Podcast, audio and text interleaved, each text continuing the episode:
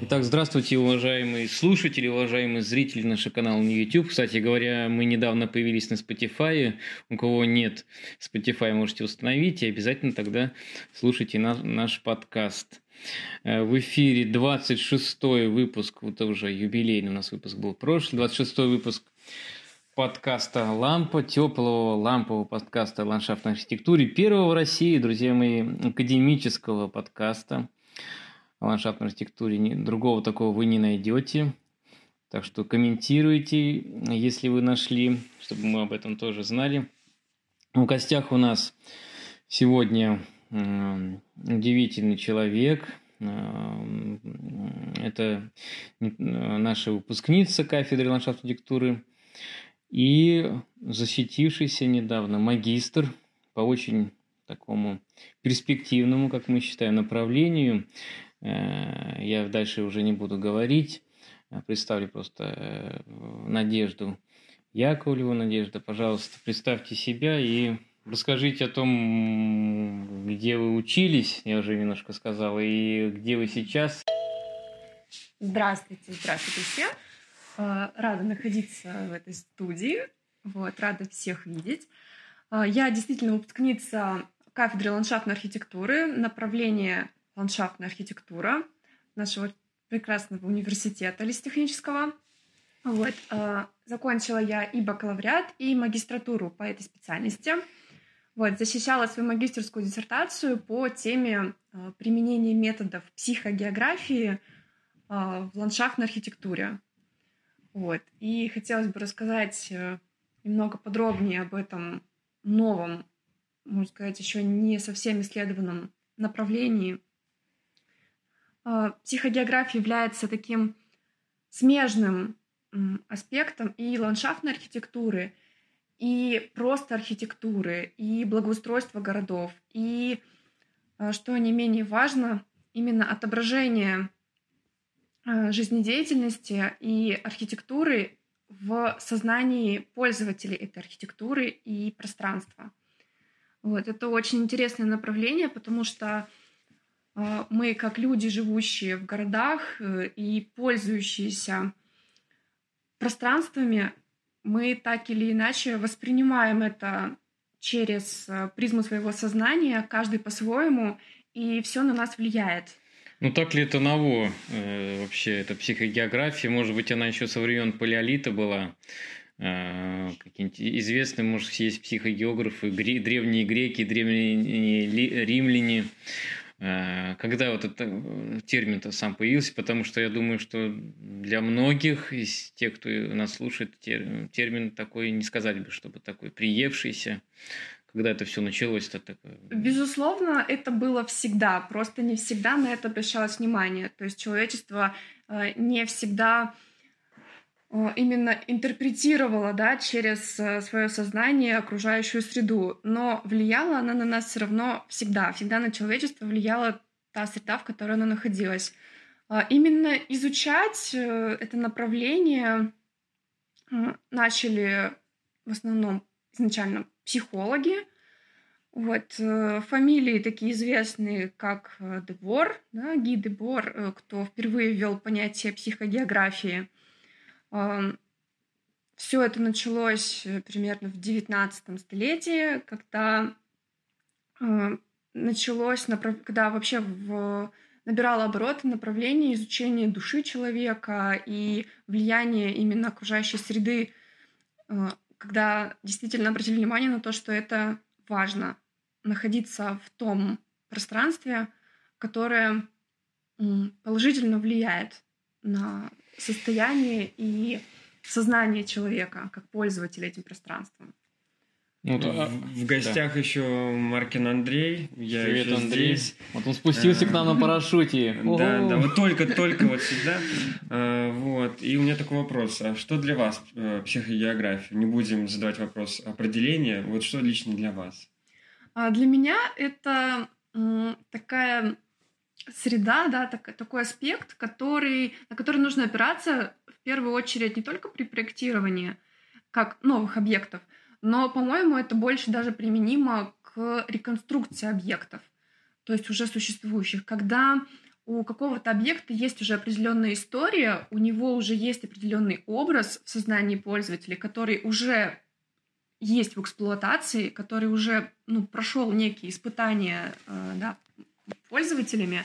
Вот. И психогеография в этом плане это очень важный такой инструмент э, для изучения именно э, этого объекта, и э, построение плана э, сбора вообще возможностей для улучшения этого объекта, для того, чтобы он еще больше приносил пользу для людей, чтобы он был более удобным, чтобы он был запоминающимся конкретно именно э, нес функцию свою как можно более ярко. Вот. Э, то есть психогеография в этом плане это хороший инструмент для изучения и составления дальнейшего проекта. Получается, происходит проверка не только физическая, да, объекта ландшафтной архитектуры, но и душевная. Больше как раз-таки ментальная. Ментальная, да. да. Вот давайте еще немножко один вопрос э, по поводу души и вашей, вообще вас. А как ландшафтная архитектура поменяла взгляд на мир? Все-таки вы бакалавр.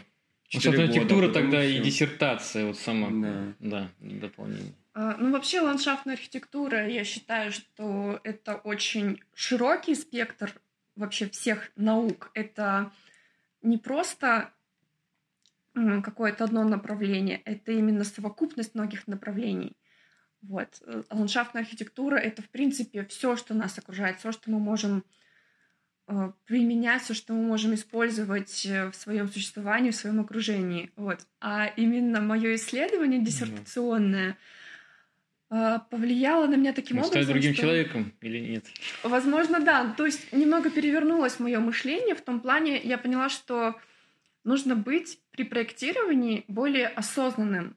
И когда мы называем себя ландшафтным архитектором, проектировщиком, мы берем на себя ответственность за наши будущие объекты. То есть мы предполагаем, что все это будет реализовано, и как это будет использоваться, мы берем на за это на себя большую ответственность. И мы за это должны отвечать и подходить к проектированию очень осознанно, э, структурно, э, то есть э, иметь такую большую самоорганизацию, вот, чтобы в дальнейшем создавать среду, способную удовлетворять потребности не только в какой-то определенный момент, но на протяжении долгих лет.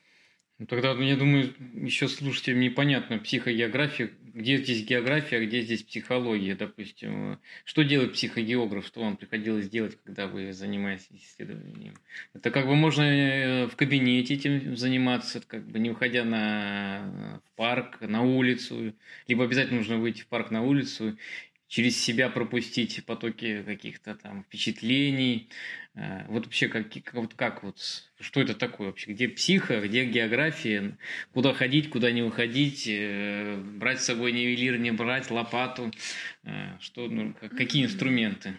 Ну, вообще, главной такой особенностью психогеографии является как раз-таки не, неразделимое понятие психо и гео. То есть все это в совокупности. А, у психогеографии есть э, множество методов. Самый простой из них — это действительно просто прогулки и путешествия, когда а, мы вырабатываем такую насмотренность, э, анализируем очень многое. Вот. Я в своем исследовании применяла в основном такой метод и рассказывала о таком методе, как ментальное картографирование. Вот, что это такое? А, это большой сбор информации, именно как раз-таки с тем, э, как раз тот случай, когда мы пропускаем через себя именно жизнь в этом объекте. Это не кабиральная работа изначально. Это именно работа на объекте, непосредственно в самом месте, которое мы исследуем. Вот. Это общение с пользователями этого объекта. Э, объектом моего исследования был парк лесотехнической академии. Э, выбирался он так, как место мне очень знакомо. Я сама являлась на протяжении шести лет э, его постоянным пользователем. Активным. Активным, да, ежедневно. Ежедневно я пропускала его через себя и себя через него, вот, контактировала с ним и находилась в окружении таких же, как я, людей, и поэтому в этом плане была очень хорошая возможность именно пообщаться с большим количеством пользователей этого парка, этого места. Вот. Э, и понимать, что люди используют его также ежедневно на протяжении вот многих месяцев, недель, лет. Все мы студенты, все мы э, контактируем с этим местом так или иначе, все по-своему воспринимаем его. Вот. Пользователи парка рисовали по памяти небольшие наброски. То есть это именно очень быстрое такое интервью, когда человеку задается вопрос, э, как бы вы э, объяснили незнакомому человеку, как найти, допустим, ну, как ориентироваться на этой местности. Третье здание, как попасть в третье здание? Ну, даже не, не обязательно... Философский вопрос. Да, не обязательно давать какие-то конкретные ориентиры, потому что ориентиры у каждого уже возникают свои. Uh-huh. Просто а, как бы вы а, познакомили да, незнакомого человека с этой местностью. И человек должен очень быстро нарисовать то он карту должен накидать такую да, карту. Набросать небольшую карту местности, именно такую. свою, да, не используя картографические э, системы, да, уже Знаки, тут как, вот, как он понимает, так и рисует, да? Да, то есть это все чисто такая спонтанная зарисовка. Времени дается сколько? Час, он закрывает на два часа. Нет, это с линейкой, должно, без линейки. Это должно быть все довольно быстро, чем, чем спонтаннее, тем лучше. Угу. Лучше даже без предупреждения, чтобы человек именно отключился. Рисуем без предупреждения. Да, человек отключился от каких-либо правил и быстренько вот все, что пришло в голову, да, первое, что пришло в голову, все нужно изобразить. А, возможно, написать какие-то пометочки, заметочки, э, записочки на полях. Это самое лучшее, что может быть в ментальной карте, как показал опыт их анализа. Ну вот. Э, и дальше уже идет большая обработка большого количества этих карт. Они сортируются по абсолютно разным признакам. То есть, э, когда просматриваешь э, сотни этих рисунков и понимаешь, что все они созданы разными людьми, но примерно объединенных какой-то общей деятельностью, да, то есть опрашивались в основном э, люди, причастные к университету. Угу. Вот. А, то тогда уже идет э, большая сортировка на карты по таким признакам, как объекты, э, пути, какие-то ориентиры, узловые точки. И не обязательно, что все карты делятся на четкие такие кучки Нет, одна и та же карта может принадлежать как к одной группе, так и к другой. То есть э, обработка идет просто колоссальная по многим признакам и э, меняется такая, то есть гиб, гибкий такой э, структурный анализ происходит. Далее карты, эти рисунки переходили уже в цифровой формат, это уже была такая камеральная обработка, это было нужно чисто для удобства их наложения друг на друга. Mm-hmm. Вот, а далее уже живой анализ. То есть каждый из каждых индивидуальных карт создавались групповые карты. Ну, тут как бы индивидуальная карта не столь важна, важно как э, групповая, так групповой да. образ получается. Да, э, важен именно групповой образ, потому что именно в групповом образе можно увидеть какие-то общие закономерности. И при наложении большого количества карт, отобранных по какому-то одному критерию, угу. действительно просматриваются закономерности. То есть где-то совпадают основные пути, где-то совпадают основные объекты. Э, какие-то, казалось бы, не самые значимые, ну, для меня, например, не самые значимые точки, но во многих моментах они действительно прослеживались на картах многих людей. Ну, давайте тут надо пример нескольких. привести.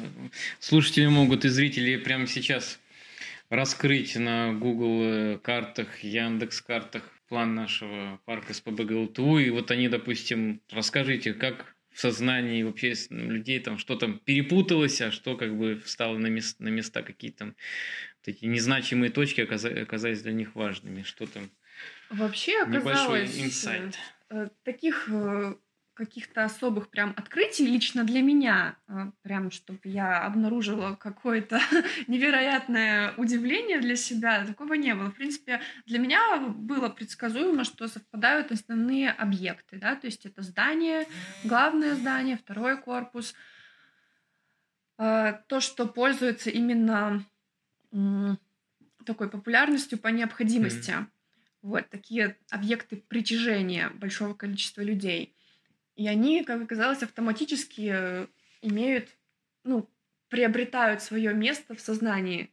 Вот, ну, и, то есть, во-первых, они людей. есть, и во-вторых, они взаиморасположены примерно так, как, как есть в жизни, да? Да, и действительно на картах они были, ну, их рисовали многие именно так, ну, приблизительно плюс-минус так, как это действительно... Как они, Яндекс и Google, Как, как да? они находятся на картах, да. То есть у человека складывается при вот э, прохождении этого маршрута ежедневно там 3, 4, 5 раз на протяжении долгих недель складывается. Тут раз в месяц приходят двоечники. Вот ну, можно сразу вычислить. Они портили статистику, да. Благодаря им э, были вот эти небольшие отклонения, наверное. Вот. А, вообще по разным критериям, по-разному. Самые такие четкие расположения сознании людей именно имеют действительно здания. Это корпуса. Первый, второй корпус, третий чуть э, чуть более такой удаленный, размытый. Поехал. Да, но как бы примерное расположение, примерное направление у всех плюс-минус э, верное. Вот, основной, э, основная такая артерия, да, путеводная нашего парка, это Институтский переулок, mm-hmm. тоже очень ярко выражен, четко нарисован на большом количестве карт. Действительно, вот прям является такой э, каркасом таким. Вот. Все, что касается небольших э, дорожек, тропинок, там в восточной части парка, это все, конечно, уже было такое абсолютно никак почти не идентифицирован, не, идентифицируемое, потому что действительно сложная такая дорожно-тропиночная сеть. Это да не имеют четкого отображения в сознании. То есть рисуют основные направления. По основным направлениям, кстати, тоже можно выделять точки притяжения, потому что люди рисуют э, дорожки, которые, в принципе, в реальности не существуют. Но э, человек как-то ходит какими-то путями, да, существующими. То есть вот студенты идут в общежитие, да, и у них откладывается определенное э, вот, направление. Идут к метро. Вот направление к метро. Идут там, к станции метро, к станции Кушелевка. Э, тоже просто не рисуется четкое, четкое расположение этой дорожки, но, тем не менее, направление у всех прослеживается. Ну, вот это такие основные точки. Вот. Пруды очень такие тоже, казалось бы, объекты притяжения внимания. Вот они тоже плюс-минус совпадали на многих картах ну, расположение их было совершенно нечеткое, но наличие их это уже, это уже хорошо, потому что на ментальных картах э, очень важно смотреть даже не на присутствие каких-то объектов, а очень многое может сказать отсутствие каких-то объектов. Mm. То есть э, такие, например, точки, как э, памятники, да, в нашем парке, mm-hmm. казалось бы, известные, но ни на одной карте не был изображен, например, там даже чаша у главного здания не была изображена ни на одном, например, здании, ни на одной карте как э, ориентир. Она просто не настоящая, поэтому они не воспринимали ее. Да, там памятник... Э, Октябрьской революции. Ну, Вообще, вот ни, на, ни одного памятника нигде не было обозначено. Хотя вот для меня это было удивлением, потому что для меня вот это являются такими ориентирами, ну, какими-то точками притяжения. То есть нам об этом много рассказывали на экскурсиях, нам об этом говорили преподаватели. Ну, казалось бы, это интересные объекты. Ну, хоть но... могила Вольфа, да?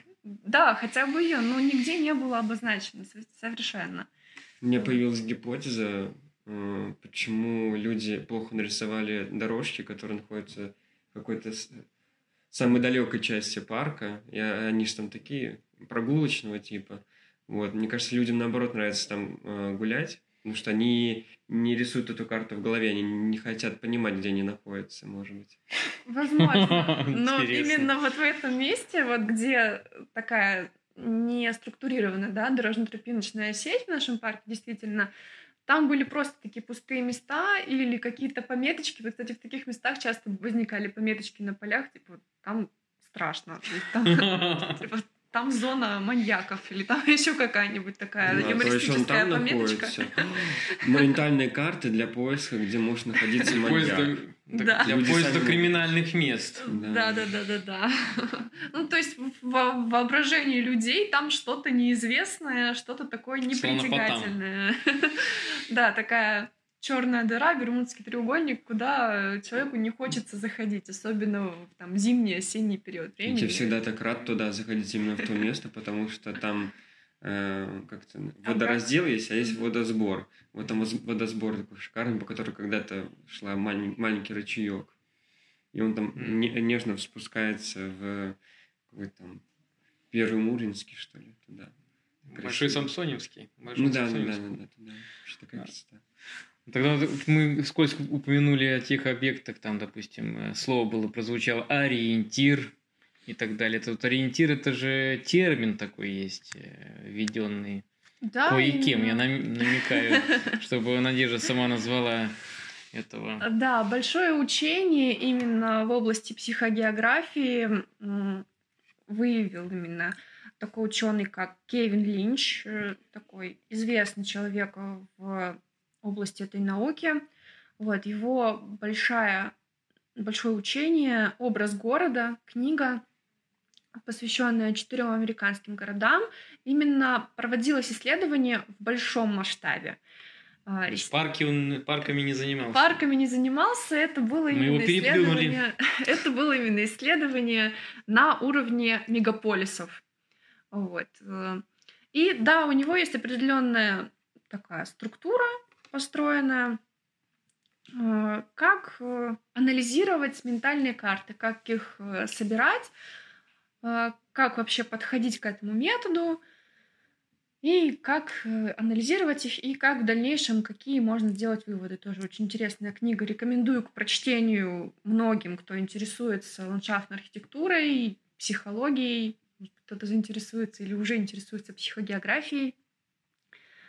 А, да, и такие методы, э, такие термины, как э, пути, ориентиры, границы, узлы, это все э, он термины, легализовал да, для, да. Вот, собственно, для такого рода исследований. Это такая некая структура, да, по которой можно про- проводить э, конкретные. И для парка тоже анализ. они пригодны такие термины. Вот. Э, такие термины именно уже лично я интерпретировала, да, получается, прочитав э, и изучив учение Кевина Линча, я тоже немножко через призму своего сознания это все отразила и применила уже, именно придумала, как применять э, эти методы в более мелком масштабе, то есть на уровне парков. То есть не на уровне мегаполисов и городов, а именно вот в таких объектах, как парки. И вот на примере как раз нашего парка Лесотехнической академии уже применяла подобные методы. Думаю, что у меня что-то получилось, потому что сложилась такая некая структура, как э, в дальнейшем можно было бы улучшить этот объект. А как, и, и как же мы можем, э, пользуясь этими ментальными картами, что улучшать? Может быть, все дороги делать прямыми, только под прямыми углами. Максимум три дороги, максимум два здания. Или наоборот, э, оставлять места, где могут прятаться слонопотамы ну, действительно, птицы, действительно делать ежи. Э, четкие дороги с прямыми углами не нужно, потому что парк этим-то и притягателен, что э, есть э, смена обстановки, есть как э, в некоторых местах четкая структура, да, которая явно выражена, также есть и места, которые э, не исследованы, но тем не менее это и хорошо, то есть это побуждает к исследованию, то есть человеку туда интересно было бы пойти. То есть mm-hmm. хорошо, когда есть э, не только все четко и структурировано, но и э, такие участки, где все-таки что-то хочется э, добавить из своего воображения. То есть это тоже полезно. Вот. Как можно было бы применить э, мое исследование? Думаю, что нужно больше внимания уделить э, именно построению дорожно-тропиночной сети, потому что очень уж мало таких объектов среди как раз-таки путей, которые имеют четкое отображение вот именно в сознании людей. То есть это буквально один только институтский проспект. Ну а как, как сделать это, как сделать правильно? Э, смотреть, да, вырабатывать эту насмотренность и уже придумывать э, конкретную структуру там, где не хватает, там, где есть определенные вот направления, да, о которых я говорила, то есть люди рисуют определенные направления, но при этом не этих направлений на самом деле четко выраженной дорожки не нету, да? Да, это да. плохо. То есть вот и блуждать, да? уже э, отталкиваясь от этих карт, можно предположить, э, чего людям не хватает. То есть вот этих вот направлений. То есть было бы хорошо, если бы эти дороги действительно появились. Вот угу. именно по тому, как люди хотят ходить. То есть это же важно. Мы же, как ландшафтные архитекторы, мы создаем объекты для людей. То есть мы можем создать что-то очень красивое, но при этом дико неудобное, и люди все равно это переделают под себя. То есть среда не может быть э, статичной, она всегда меняется. И это важно учитывать. Я сейчас придумал, что если мы э, проанализируем парк, вот нужно сделать ремонтную работу по, по дорогам. И думать, вот на всех дорожках нас не хватит, какие нужно улучшать. У всего первого курса спросить, нарисуйте ментальную карту мы, парка. кстати, надо это сделать. Мы это и делаем. Это не сейчас я придумал на самом деле, да. Вот. И как раз будет карта именно тех дорог, которые нужно улучшать. Ну, ремонт, где производить на них. И у меня сейчас еще одна мысль, например, не отпускать, но я все-таки зададу. А, вот они вам нарисовали некие дороги. Они, как вы думаете, это дороги, которые э, самые красивые, куда открывают самые красивые виды? Или это самые прямые дороги, это, или это самые короткие дороги? Это самые нужные дороги. То есть это именно те направления, которые по необходимости пользуются популярностью. То есть это направление... Самые часто используемые. Да, да, самое часто используемое. Это направление просто, ну вот в этом случае Повторение мать учения. Абсолютно примитивные. То есть это как сказал Гидебор. Направление к учебным корпусам, направление к общежитиям, направление э, к магазинам, гипермаркетам, к станции метро. То есть это то, что именно... К Европолису. К Европолису, Кушелевке, да, ну там одно направление. Да. Знак. Вот. То есть это то, что людям необходимо, то, чем даже если абсолютно стереть эти дороги, да, и, и перекрыть их, они все равно там появятся. То есть люди будут пользоваться этими направлениями. Даже если там не будет дороги, люди ее туда проложат. Если поставить забор, там появится дыра. ну, то есть э, это то, что именно людям необходимо. И это нужно учитывать, потому что, как я уже сказала, да, мы создаем среду, которая должна быть гибкой, которая должна э, подстраиваться. То есть не люди должны подстраиваться под среду, а среда должна подстраиваться под человека, чтобы удовлетворять его потребностям. Угу.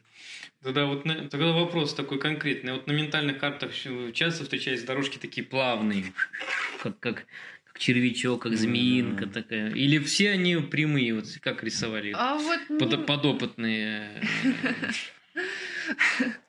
Нельзя сказать, какие дороги чаще встречались. Я считаю, да. что это такое больше даже психологическое. Так и как, как курица лапы вообще не поймешь, что за линия или как. Э, каждый же по-своему, да, даже в зависимости от восприятие от пола, от... Ну, э, дорожки от... дуговые были или нет? Да, безусловно, были, были, были и круговые какие-то То там... в голове такие... есть дуги какие-то? Есть. Все-таки выстраиваются? Есть. И у кого-то чисто на прямых линиях, у кого-то просто изображалась э, сетка.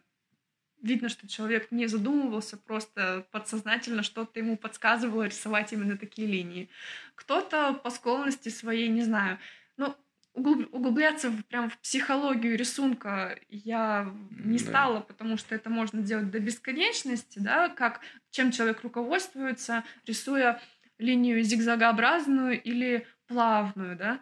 Ну, то есть это можно изучать до бесконечности, и не думаю, что в этом есть прям большая необходимость именно вот на данном этапе, да, на этапе, в котором я создавала свое исследование. Mm-hmm.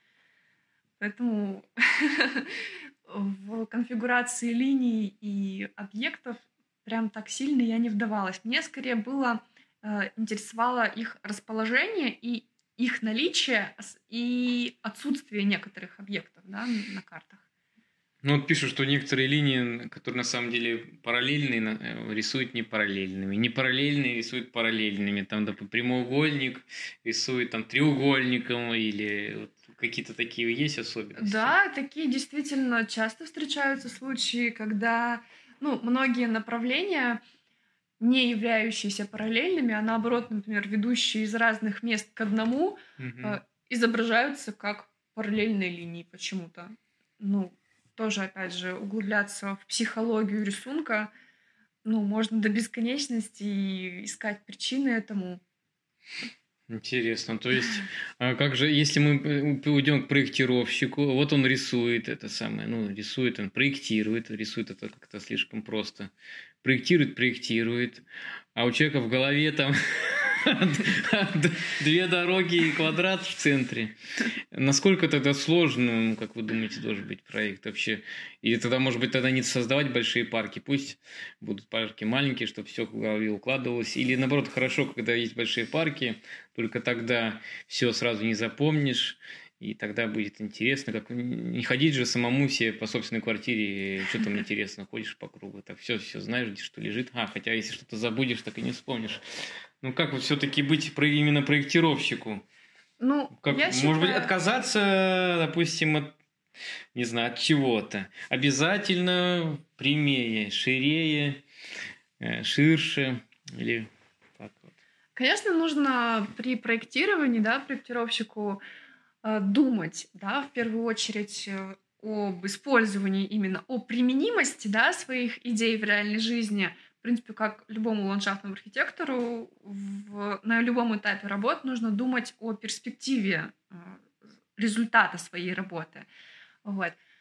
Но, тем не менее, я считаю, что самыми интересными и пользующимися популярностью объектами ландшафтной архитектуры являются те, у которых соблюден очень хороший баланс э, между четкой структурностью объекта mm-hmm. и теми областями, которые хочется исследовать, которые, в принципе, не могут иметь четкой организации, которые всегда хочется немножечко туда как-то заглянуть, с другой стороны посмотреть, всегда туда прийти.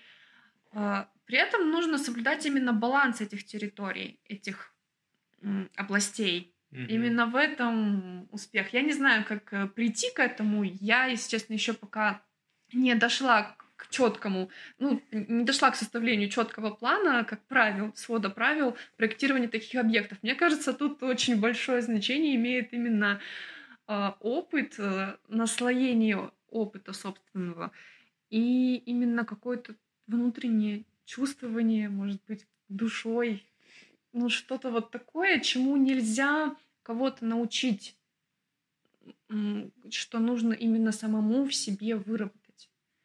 Вот. Ну, сейчас мы говорим на эту тему, я вспомнил детство своем. Вот этот парк Чухонка, я из Колпина.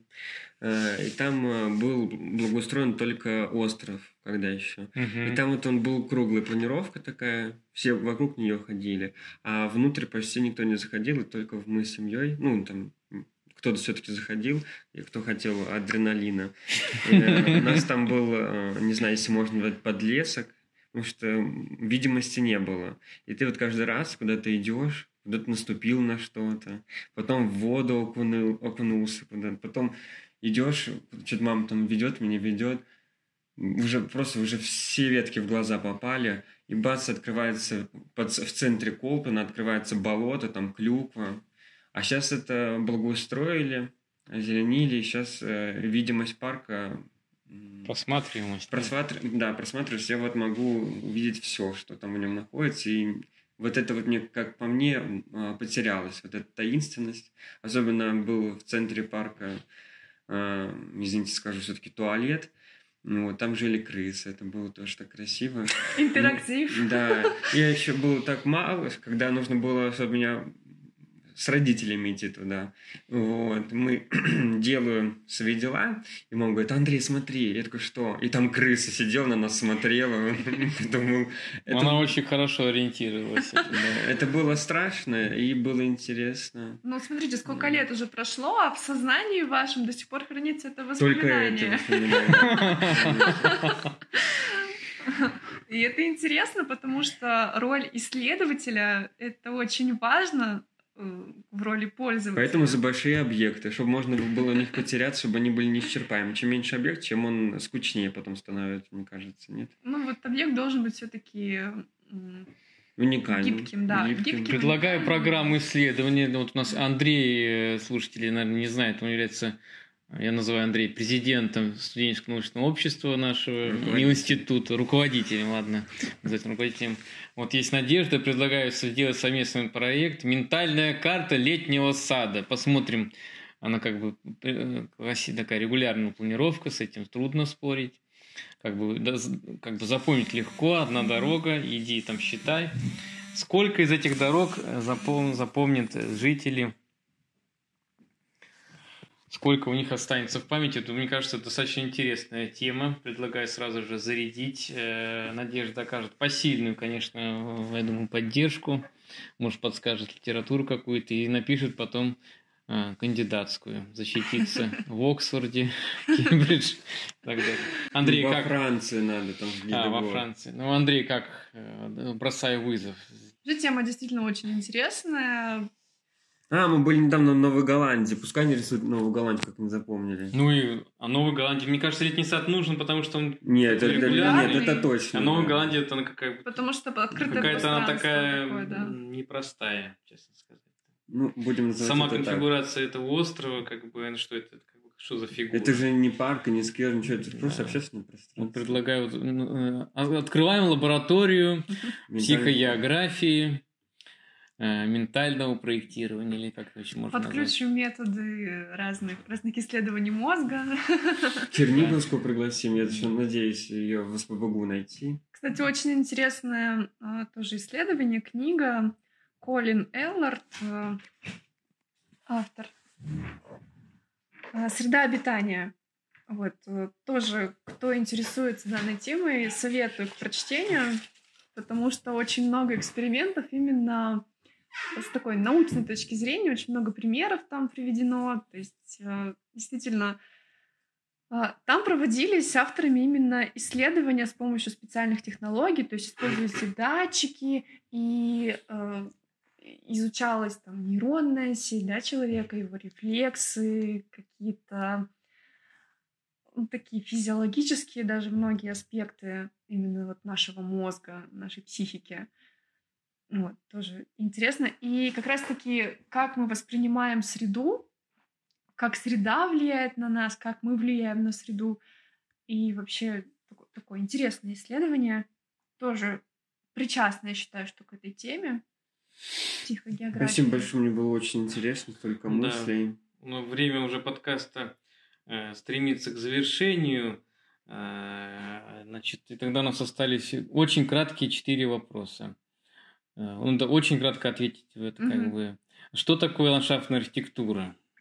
Ландшафтная архитектура — это такая большая совокупность, э, мне кажется, э, всех аспектов жизнедеятельности да, человека. Это в том числе и эстетика, это и искусство, это и инженерные да, сети включения, это и строительство, и дендрология — то есть это большая совокупность э, очень многих наук, э, сфер, направленных именно на улучшение качества жизни вот, э, человека и это наше все. Да, на, на повышение уровня жизни. Чем вы вдохновляетесь? Да. Вдохновение, если честно, вот работая сейчас в данной сфере, могу сказать, что искать вдохновение не нужно. Нужно начинать ну, работать. Я просто... думаю, скажется, что некогда. Нет, просто беспол... искать его можно бесконечно. Но иногда нужно просто сесть и начать работать ну, через силу. И оно придет. Обращаю внимание всех студентов, которые сейчас э, вспомнили, что надо сдавать курсовик, надо вот. садиться и... Конечно, самоорганизация — это все очень сильно очень важно, и это все в себе нужно вырабатывать, но иногда нужно себя просто, в общем, просто выделить время, да, сесть и вот сказать, я сейчас буду делать то-то, то-то, составить себе четкий план, разбить его на мелкие подзадачи и обязательно распределять свое время. Вот. И тогда вдохновение как-то само собой подтягивается.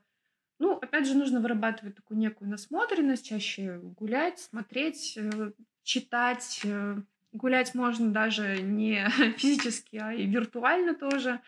Сейчас очень считаю, что много возможностей на Ютубе, смотреть разных mm-hmm. блогеров в Инстаграме, читать э, разных travel блогеров. Да, Google карты. Ну, как в чем же тогда будущее ландшафтной архитектуры? Все мы достигли всего в ландшафтной архитектуре? Нет, Или... я считаю, что будущее ландшафтной архитектуры как раз-таки бесконечно, и оно не... ландшафтная архитектура никогда не, не исчерпает себя как профессия. То есть как я уже говорила, среда всегда будет меняться, мир всегда меняется, и среда тоже всегда будет меняться. Даже вот э, примитивный пример, да, с наступлением пандемии. У нас очень многое поменялось в наших личных привычках, в наших э, правилах, да, появилась социальная дистанция, появились какие-то там ограничения, и это все повлияло и на использование объектов ландшафтной архитектуры в том числе, вот, и поэтому объекты все, что мы создаем, должно быть гибким, должно быть э, постоянно меняющимся и подстраивающимся. Поэтому ландшафтный архитектор будет востребован всегда. Спасибо, Надежда. Ну что, надо идти уже проектировать. Вот это будущее. Надежда. Пора проектировать. Да, спасибо. Мы остаемся с Надеждой. Э, на лучшее Не на лучшее, с уверенностью мы остаемся. Mm. Хотел с Надеждой не расставаться, чтобы она оставалась нашей кафедрой, но остаемся. Я всегда с вами. С Вы всегда в моей душе. Спасибо, Надежда, спасибо, Андрей. Спасибо, спасибо. очень Всем. рада была с вами пообщаться. Всем пока-пока. Пока-пока.